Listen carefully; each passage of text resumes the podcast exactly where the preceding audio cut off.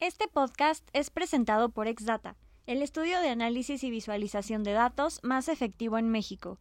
Es el manual que necesitas para potenciar tus negocios y proyectos a través de los datos. La blockchain la puedes empezar a entender como una forma en la que tú puedes compartir y verificar la información de forma transparente, ¿no? O sea, digamos que es una base de datos, de hecho en inglés le llegan a, llamar como distributed ledger, ¿no? O sea, como un libro contable mayor, ¿no? De, donde se registran las transacciones, entradas, salidas, etcétera. Obviamente es digital, no tiene dueño como tal, ¿no? O sea, no hay alguien que ahí esté registrando las transacciones, todo es completamente automatizado y todos nosotros tenemos acceso. Si en este momento tú googleas www.blockchain.com, tú te puedes meter al blockchain de Bitcoin y eventualmente pues ver pues todas las transacciones que están sucediendo en esa blockchain.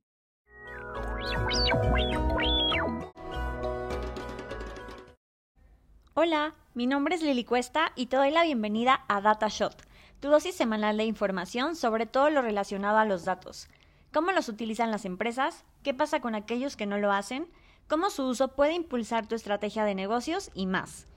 Hoy tengo como invitado a Miguel Bernal Pueblita, mexicano de 24 años, estudiante de finanzas por el TEC de Monterrey y cofundador de Bullground, plataforma de educación financiera con usuarios en más de 10 países diferentes, entusiasta en las aplicaciones blockchain y de finanzas descentralizadas. Hola Miguel, bienvenido a DataShot. Me da mucho gusto tenerte por acá. Este, muchas gracias por la invitación. La verdad es que pues para mí es un gustazo estar aquí con ustedes dos.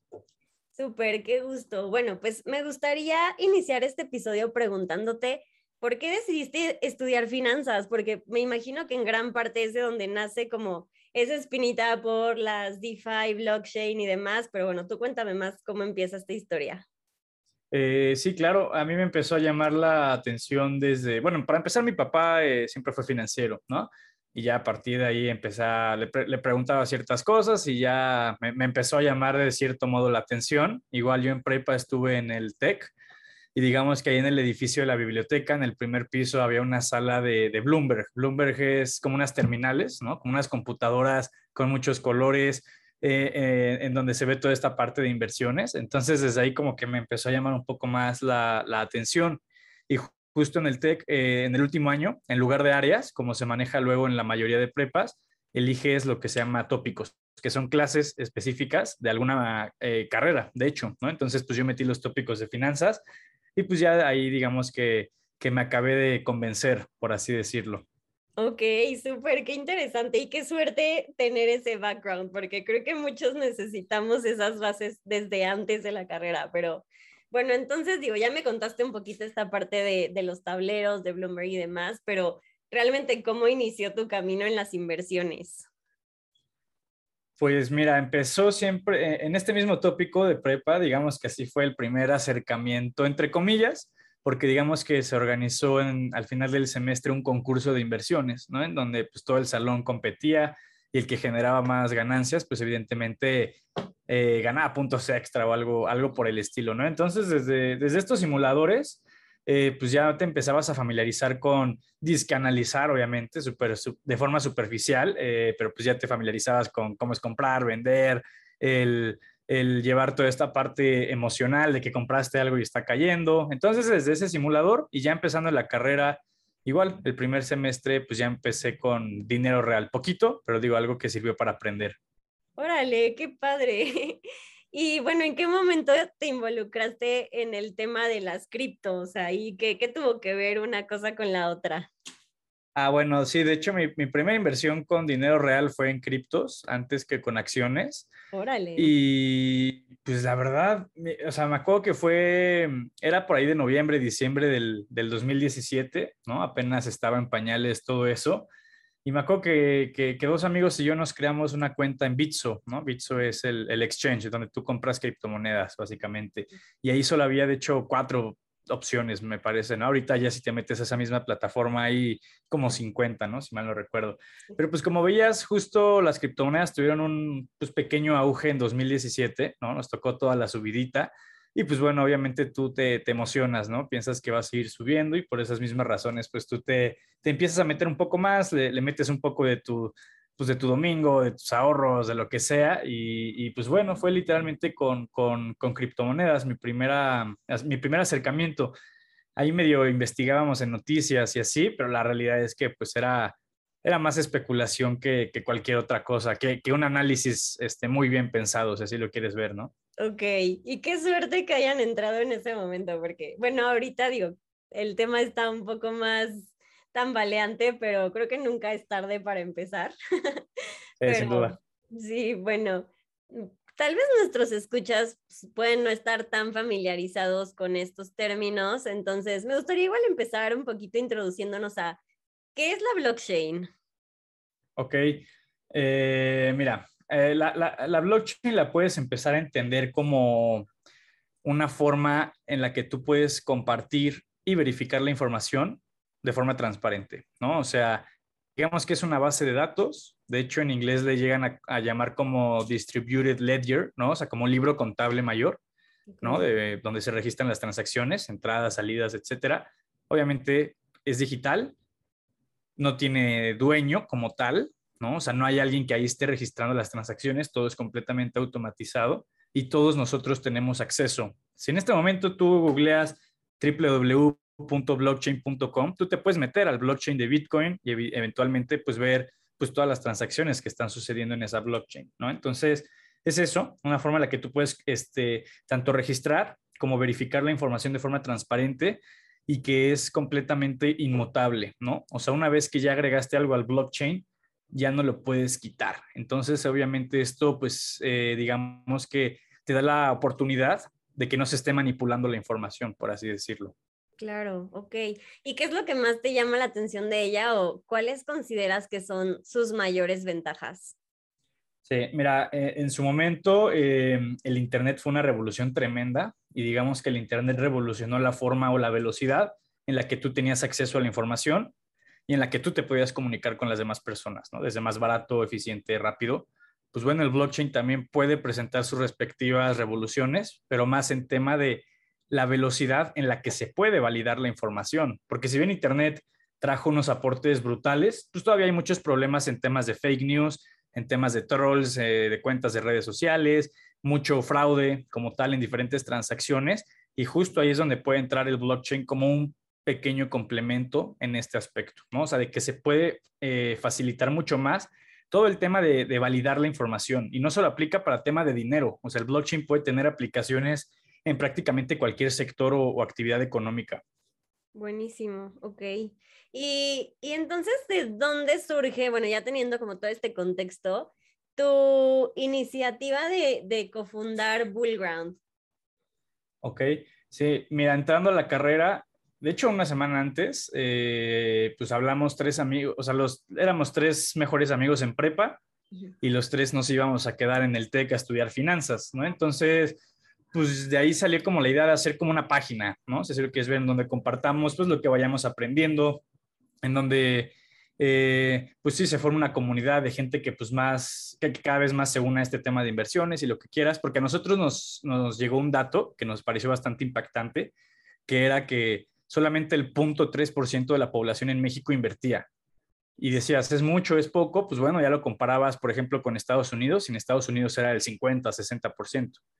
Y si no te vas tan lejos, te vas a un mercado un poco más parecido, Brasil, el 10%, ¿no? Entonces, pues quiere decir que había mucho eh, campo de mejora. Tú le preguntabas a la gente por qué no invertía y las respuestas siempre eran las mismas, ¿no? Eh, se necesita mucho dinero, eso es completamente erróneo, puedes empezar desde 100 pesos.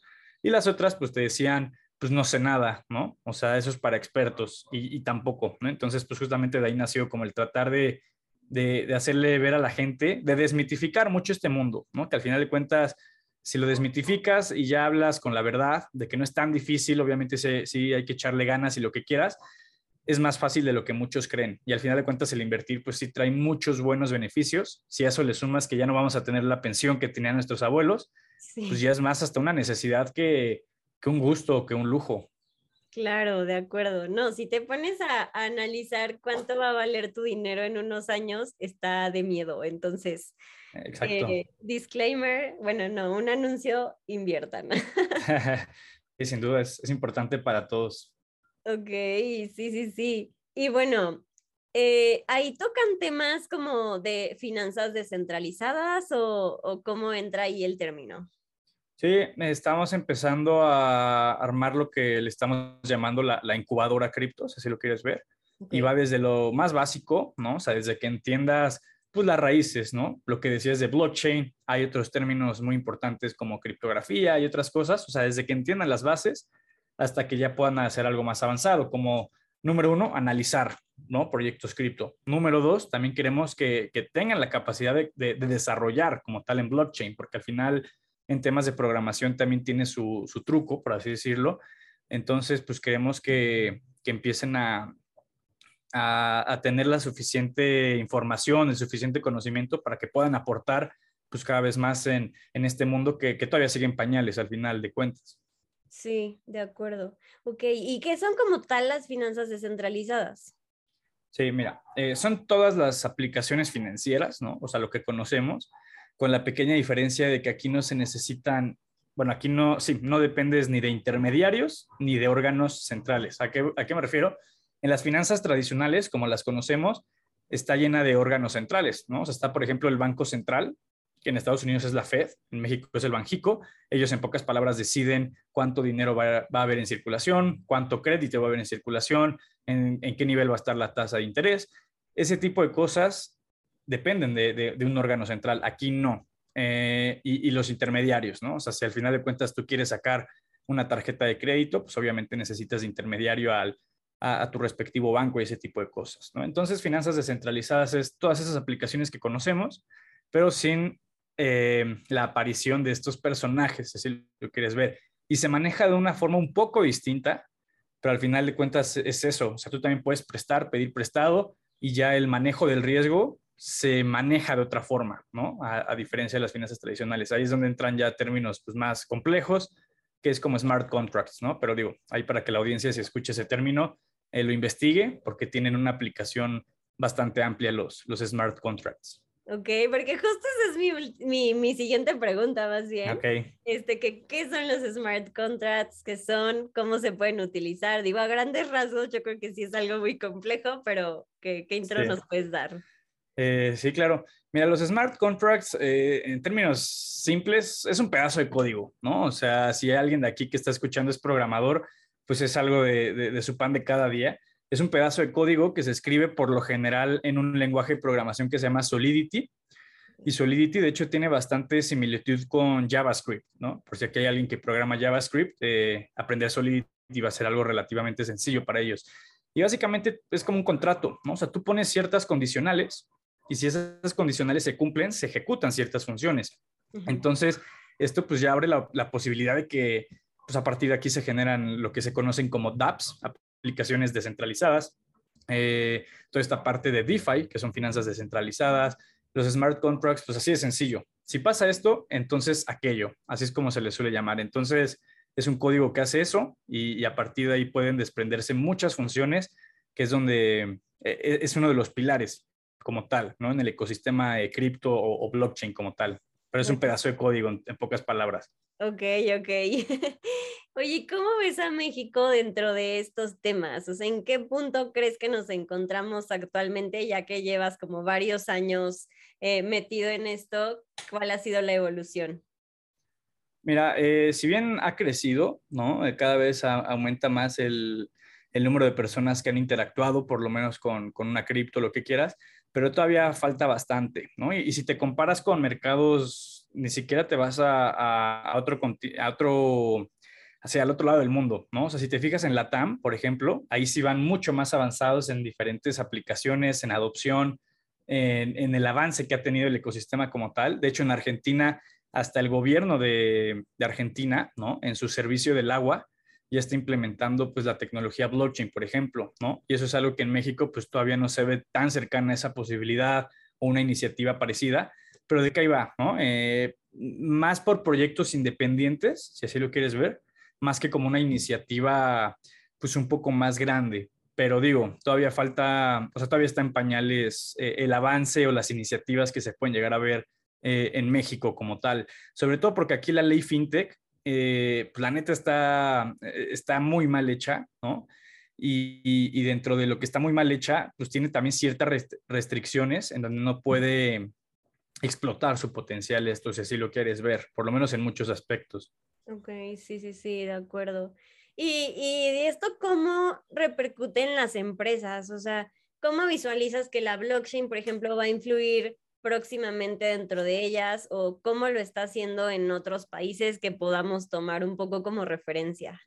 Ok, Sí, mira, eh, si recuerdas, o sea, lo que te había dicho del blockchain era básicamente facilita la forma en la que tú puedes registrar y verificar la información, ¿no? Entonces, ya se está aplicando, eh, siguiendo un poco el ejemplo de Argentina con el tema del agua, están implementando esta tecnología y con esto van a empezar a medir el consumo que están teniendo las familias del agua.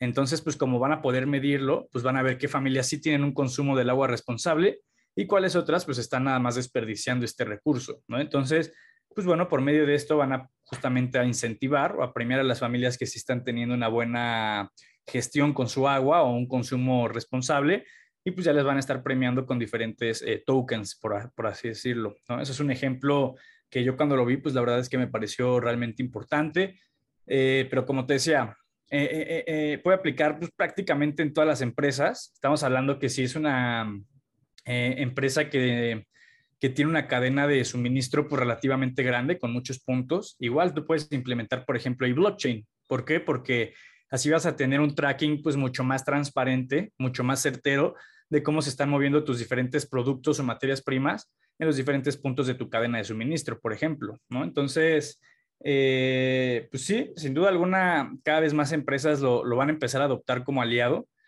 eh, es la realidad porque al final, te digo, es una forma de, registrar la información y verificarla, inmutable, transparente, abierta. Eso sí, siempre y cuando sea un blockchain público, ¿no? Porque hay diferentes tipos de blockchains, pero este es el, pues, más famoso y al final el que respeta todos los principios que busca todo este ecosistema. Sí, ok, ok. Oye, ¿y qué es lo que más te apasiona de lo que haces? Ok, a mí pues me, me, me gusta mucho Em, cuando hablo, digo, en, estos últimos años sobre todo, pues he hablado pues, fuera de broma con miles de personas que estaban desde ceros hasta las que ya tenían nociones básicas, no solo de blockchain, también de, inversiones, de finanzas, de, manejo del dinero. Y al final es ver cómo pues les cambia como el chip, ¿no? Y, al final de cuentas les genera esta conciencia de, que las oportunidades, de que hay muchas oportunidades más cerca de lo que uno se podría imaginar. Eh, al final como que, como que es eso, ¿no? O sea, le, le, estás agregando a la gente pues más opciones, más oportunidades, que al final de cuentas las puedes aprovechar o desaprovechar, pero bueno, habrá quien sí las aproveche y al final de cuentas eso te puede ayudar a escalar, a aumentar tus ingresos, a volverte una persona pues con más cultura, con más conocimiento, al final te puede ayudar de una forma pues, pues integral, ¿no? Porque al final las inversiones, sí, ok, te pueden dar dinero, pero también te, te, enseñan mucho en el tema emocional, ¿no? A controlar tus emociones, a no dejarte llevar. Eh, al final de cuentas, sí puedes tener un desarrollo pues, realmente integral y eso es lo que tratamos siempre de transmitir con la comunidad, ¿no? O sea, tanto por mi cuenta, tanto como en Bullground. Y, y pues es algo que, que, le ha caído muy bien, ¿no? A toda la gente, que, que, que no solamente vean el dinero como un drive, sino todo lo demás que te puede traer o aportar, pues el aprender este tipo de cosas. De acuerdo, qué interesante punto de vista. ¿Y cuál es el proyecto del que más te enorgulleces y por qué? Eh, pues sí, sin duda es Bullground, ¿no? Al final empezó, como te lo decía, ¿no? O sea, con una paginita en cuanto empezamos la carrera y, con la intención de, de, sí informar a la gente, sobre todo a nuestros amigos y así. Y pues digo, a día de hoy, pues, pues a, a base de mucho esfuerzo, claro que sí, eh, pues ha crecido bastante la comunidad y, va a seguir creciendo sin duda alguna. Y por lo mismo que nos dicen las personas y la gente de la comunidad, pues hemos impactado su vida de una muy buena forma, ¿no? Te lo agradecen bastante y al final pues ese sentimiento de gratitud y de saber que estás haciendo las cosas bien, de saber que tu esfuerzo y tu trabajo están teniendo impacto, eh, pues pocas cosas se le pueden llegar a comparar cuando, cuando hablas de, pues, de tu trabajo, si así lo quieres ver, o de tu proyecto como tal, ¿no? O sea, es un proyecto al que pues, sí le, hemos dedicado mucho tiempo y esfuerzo estos últimos años, sobre todo estos últimos dos años y medio es cuando ya más fuerza le metimos. Y, y pues la realidad es que ahí van, este, los frutos van rindiendo, ¿no? Buenísimo, pues muchas felicidades por eso, está increíble. Gracias. Y bueno, para cerrar este podcast, vamos a pasar a, otra sección, a la sección de preguntas concretas, que son tres preguntas que le hacemos a todos nuestros invitados. Y pues las respuestas pueden ser tan amplias como prefieras. Entonces, la primera es, eh, sabemos que de los errores se aprende más que de los aciertos. Entonces, ¿cuál es el error del que consideras que más has aprendido? Eh, sin duda, el, no confiar en mí, ¿no? Eh, probablemente esto nos ha pasado a muchas personas. Y de que tú tienes tus ideas, tú tienes tu conocimiento, tú estudiaste lo que quieras, y llega alguien más a decirte, eso no sirve, eso no va a jalar, em, eh, eso no trae nada en pocas palabras, y luego le haces más caso a esa opinión este, externa, probablemente porque es una persona que tú consideres que hasta sepa más del tema, porque lo respetes o por, por pura presión social, más bien le haces más caso a la opinión externa que a lo que tú veías, ¿no? Y el paso, con el paso del tiempo, pues puedes darte cuenta que si hubieras seguido tu, criterio, por así decirlo, pues la decisión hubiera sido, pues hubiera traído mejores resultados, ¿no? Eso me ha pasado, pues tanto con cosas personales, tanto en cosas como de inversiones, ¿no? Que yo creo que esta puede ser buena inversión. Me pasa lo mismo, alguien dice que no, ok, no la compro, ya me convenció y al final hubiera sido muy buena eh, opción, ¿no? Entonces me ha pasado en, en todo prácticamente. Sí, ok. Y bueno, cuéntanos un poco más sobre tu filosofía de vida. ¿Qué frase te identifica? Ok, eh, mira, a mí, me, gusta mucho una frase desde secundaria eh, que decía, mira, si no luchas por lo que quieres, eh, luego no te quejes por lo que no tienes, ¿no? Y, esa es como una frase que, que, a mí me gusta mucho, que siento que de cierto modo te invita a salir de tu zona de confort porque creo que eso es algo importante, ¿no? El andar como en un search mode constante, ¿no? En un modo búsqueda de, cómo puedes estar mejorando y pequeñas mejoras constantes, ¿no? De hecho, lo, dice el libro de, Atomic Habits, ¿no? O hábitos atómicos. Aquí, por, por, por, si no lo han escuchado, se lo recomiendo bastante. Pero pues básicamente como que va siguiendo esa ideología de con que mejores un 1% cada día puedes lograr algo mucho mejor que si tratas de darlo todo, por ejemplo, esta semana pero la semana siguiente ya te cansaste, ya te aburriste y ya lo dejaste de hacer, pues ya no, no te va a servir absolutamente de nada. Entonces, toda esa parte de salir de tu zona de confort y pequeños hábitos constantes, pues pueden generar un impacto eh, como tal. Sí, de acuerdo. Ok. Y bueno, por último, pues la data sabemos que está en todos lados, creo que está muy clara la relación que tiene pues, todos estos temas de blockchain, finanzas y demás con los datos. Así que cuéntanos cuál es el dato o los datos que consultas todos los días. Sí, de hecho, eh, de cierto modo es un error, pero ya se me hizo costumbre, ¿no? Yo, yo cada día checo, por ejemplo, en cuánto está la bolsa, ¿no? O sea, el S&P 500 es un índice que agrupa las 500 empresas más importantes de Estados Unidos digo, lo checo diario al final y, también checo diario el precio del Bitcoin, ¿no? Y tengo que es un error porque al final, pues los inversionistas que van a un mediano largo plazo no se deben marear con el precio, ¿no? O sea, no deben estar checando y checando el precio. Pero digo, a mí ya se me hizo como una especie de, de hábito y son de los datos que más presente, pues podría llegar a tener. Ok, súper.